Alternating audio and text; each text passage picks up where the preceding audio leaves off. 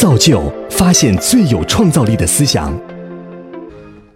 那猜一猜，上海是马路的数量多还是河段的数量多？我告诉大家，这个上海的马路的数量总数大概是在六千这个量级左右。那么上海的河段数量是在多少呢？两万六千多，四倍。但我们再放眼看去，整个上海这个河网密度里边，哪里是密度最低的地方呢？市中心是吧？啊，大家可能对这个叫不出河道名字，但这不影响我们关注河道，因为在上海的水系里边，这些河道它们深深的相连。苏州河，这是我们的母亲河，是黄浦江。这是我们的引水的四个取水口，它们在上海的河网体系里边深深的相连。那么，我们把这些河段全部加起来之后，这个长度有多长呢？会不会比长江还长呢？那不太可能是吧？那告诉大家，上海这些河段加在一起的数量是两万五千公里，是从唐古拉山到上海整个长江总长度的四倍。也就是说。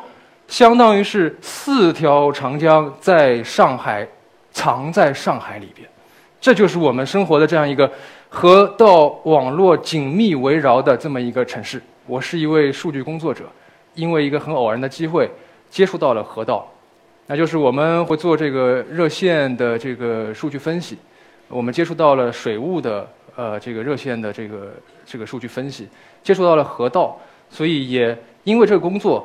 引发了我的思考，让我跟今天可以跟大家分享一下我们的一些观察和一些思考，就是从数据分析角度来看，大家关注河道吗？关注河道的什么？以及我们现在乃至未来可以什么样的方式来参与、来关注、来治理这样的河道？那么我在来演讲之前呢，也特地的查了一下，在上海地区范围内的搜索引擎里边搜索“河道”两个字的这个热度，我们看到。这个是二零一六年一月，这里是二零一七年，这个零点啊，应该是除夕那一个晚上。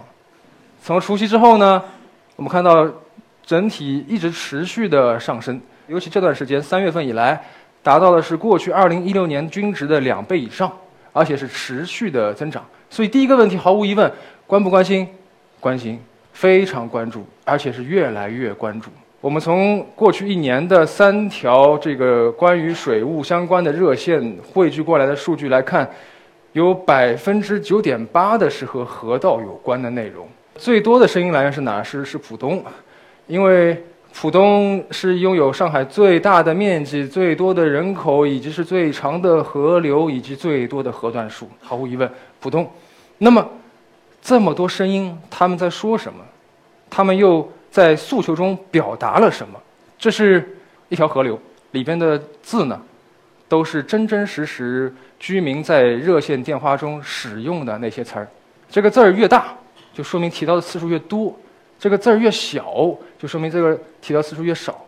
我们也看到了排污、污染，是吧？淤泥、河流，哎，小字儿还有那个死鱼，对吧？还有水草。那我们看这些大字儿。排污、污染，他们都是谁？他们，他们都是什么样的单位？我们来看这张名单：牛奶厂、蓄电池、化工、助剂、印染。上海因水而生，因水而兴。实际上，经济也是这样。很多我们看到的河道相关的这些问题，也密不可分的一个原因就是经济发展。我们经济发展到这个阶段，那么水环境的治理、河道的治理，不仅治理的是我们的生活环境，也是我们的产业环境。那么像这样的一些单位的这样的一些行为，是不是应该被遏制、被减少，甚至于被消灭呢？是的。我们看啊，这张表的这个数据来源哈，我们看。数据来源是水务局、环保局官网的处罚公告。我们是采集了这些数据，并且它是公告是文本，文本我们把里边的尸体给识别出来之后，成了这张名单，然后再抠出来他们是做什么的。那我想问，受到处罚之后，那么效果怎么样呢？这一张图呢，是我们也是采集了水务局执法记录的数据。我们看，基本上啊，案件可以分为六大类，和我们的河道相关的环境的这个案件。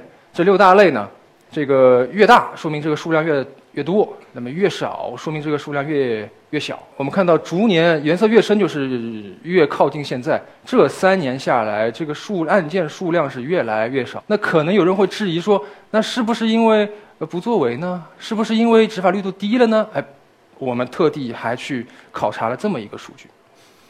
过去三年，我们从执法的检查次数以及执法人员出动的这个人次来看，基本上维持在一个稳定的水平，略有升高。也就是说，我们控制了这个很重要的变量，就是执法力度没有下降的这样一个变量条件之下，这些单位的这些行为连续三年是在下降的。这些单位的这些行为消灭了之后，减少了之后。对河道的影响又是怎么样？那些污染物还在吗？我们看这张图，这是上海河道里边主要的这些污染物，啊，氨氮、高锰酸钾、呃氧啊，还有是呃这个这个磷啊等等。这个数据是跨度是十六年，从上海过去十六年的数据来看，这些污染物逐步的在减少。那么污染物少了之后，水质是不是提高了呢？我们继续去查，我们查到了什么呢？看到了是，呃，这个水质的一个分类标准。我要说的是一二三类，经过净化的处理之后，都是可以达到饮用水标准的。四类、五类不是，还有一类是低于五类的，叫劣五类。那么这些水的分布，这个我们看这个颜色啊。就是颜色是蓝色越深，说明这个水质怎么样越差，对吧？这个越清越白，就说明水水质越好。那么这些分布肯定不是这么均匀的了。那我们看看，大家猜猜是怎么分布的？是是白的多还是蓝的多？上海，白的多，蓝的。我们看看这个数据，蓝的多，超过百分之五十。但是这是二零零二年的数据。我们接着看二零零三年，二零零三年劣五类的水。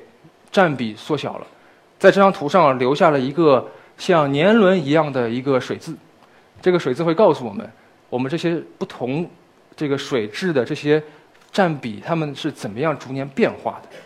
二零零四年开始了，零五年、零六年到零七年的时候，劣五类水达到历史最高，然后一下子大幅缩减。零九年、一零年以后呢，我们发现上面的水质越来越多，但是一三年有一个反弹。然后到一四年、一五年，我们发现，当我们这个数据定格在最新的这个一五年的数据的时候，我们发现，上面的白色的接近百分之五十。在十五年以前，这张图形还记得吗？是个倒梯形。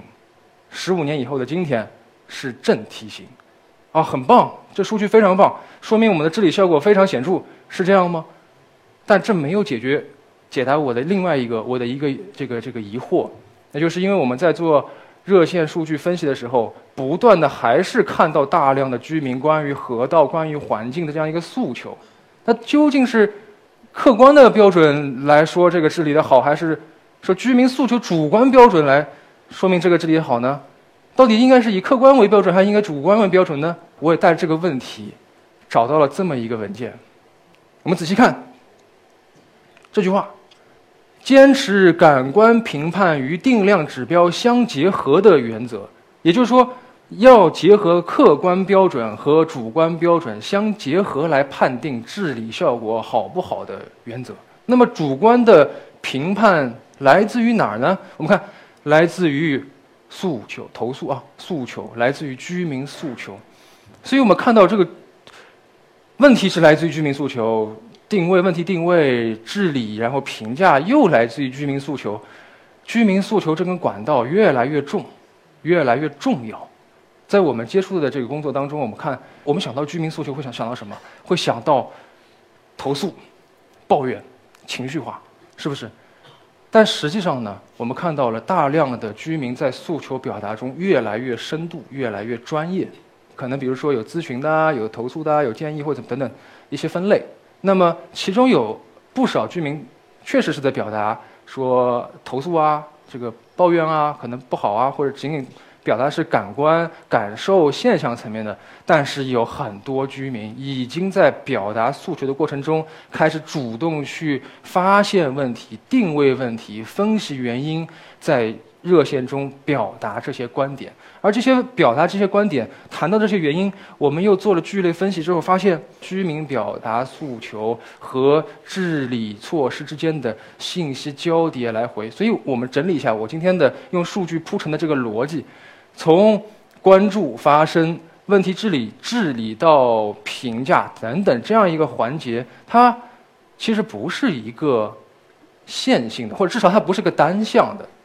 它是一个闭环，它使河道的治理始于居民诉求，终于居民诉求，而且在每个环境里边、每个环节里边都有深度的参与，这是我们工作的作为数据分析的工作者这个岗位上观察到的，也是我们思考到的。我们看到了这样一个正在形成的这么一个共治的局面，我们期待这么一个共治的局面，我们也相信在这个共治的局面里边。我们可以做的更多，而且我们应该做的更多。